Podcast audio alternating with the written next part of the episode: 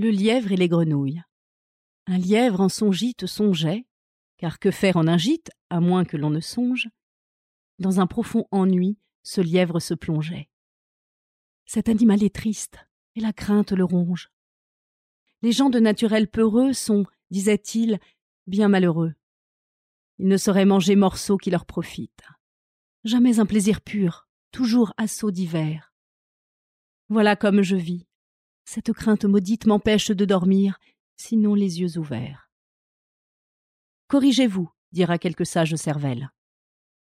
Et la peur se corrige-t-elle? Je crois même qu'en bonne foi, les hommes ont peur comme moi. Ainsi raisonnait notre lièvre. Et cependant faisait le guet. Il était douteux, inquiet. Un souffle, une ombre, un rien, tout lui donnait la fièvre. Le mélancolique animal, en rêvant à cette matière, entend un léger bruit. Ce lui fut un signal pour s'enfuir de vers sa tanière. Il s'en alla passer sur le bord d'un étang. Grenouille, aussitôt de sauter dans les ondes, grenouille de rentrer en leur grotte profonde. Oh, dit-il, j'en fais faire autant qu'on m'en fait faire. Ma présence effraie aussi les gens. Je mets l'alarme au camp. Et d'où me vient cette vaillance? Comment? Des animaux qui tremblent devant moi? Je suis donc un foudre de guerre?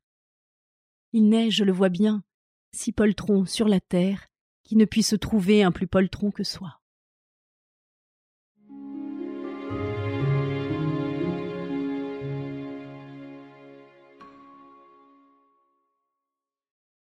Le coq et le renard.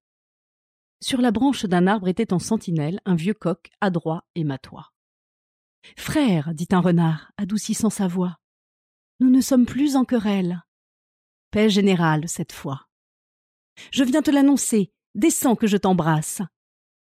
Ne me retarde point de grâce. Je dois faire aujourd'hui vingt postes sans manquer.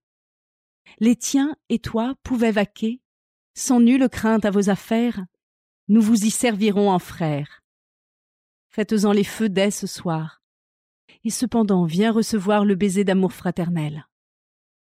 Ami, reprit le coq, je ne pouvais jamais apprendre une plus douce et meilleure nouvelle que celle de cette paix, et se met une double joie de la tenir de toi. Je vois deux lévriers qui, je m'assure, sont courriers que pour ce sujet on m'envoie. Ils vont vite et seront dans un moment à nous. Je descends, nous pourrons nous entrebaiser tous.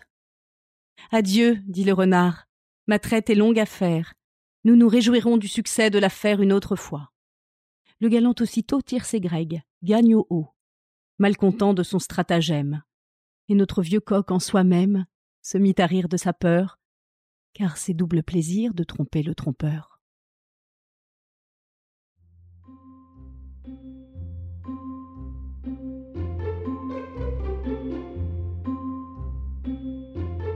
Kodomo le podcast pour les enfants.